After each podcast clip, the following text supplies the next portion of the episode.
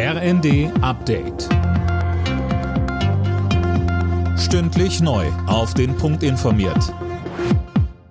Ich bin Sönke Röhling. Die Nachricht vom Tod des russischen Oppositionspolitikers Alexei Nawalny sorgt für Bestürzung und scharfe Kritik an Russlands Präsidenten Putin.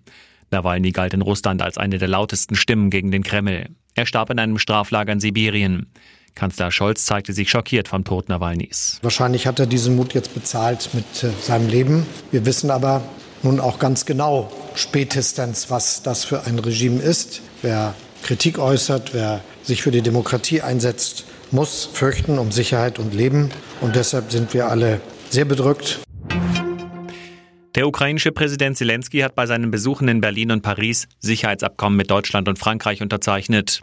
Heute wird er bei der Münchner Sicherheitskonferenz erwartet. Auch da steht der Krieg in der Ukraine im Mittelpunkt der Beratungen.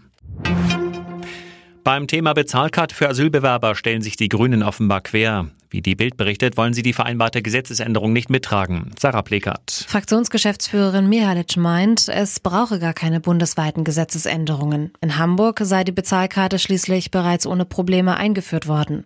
Die Bundesländer befürchten dagegen, dass die Bezahlkarte ohne Gesetzesänderung rechtlich angreifbar sei und eine Klagewelle auf sie zukommen könnte.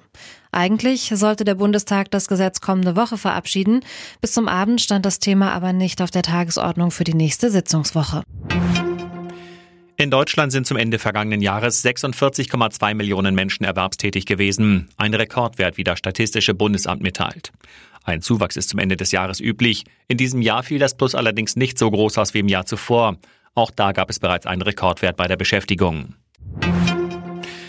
In der Fußball-Bundesliga steckt Köln weiter am Abstiegskampf fest. Am Abend war Werder Bremen zu Gast und Köln unterlag mit 0 zu 1. Werder ist damit siebter in der Tabelle. Köln belegt weiter Abstiegsrelegationsplatz 16.